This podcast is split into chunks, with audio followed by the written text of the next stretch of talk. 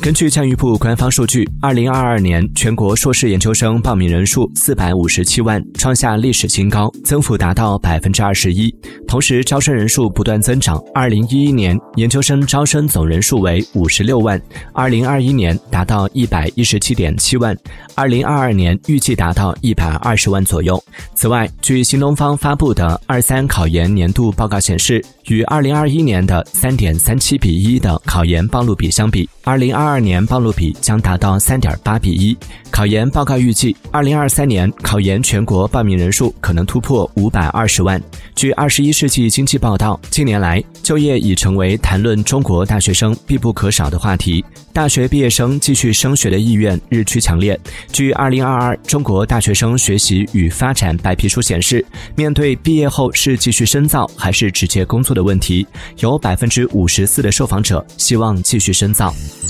Música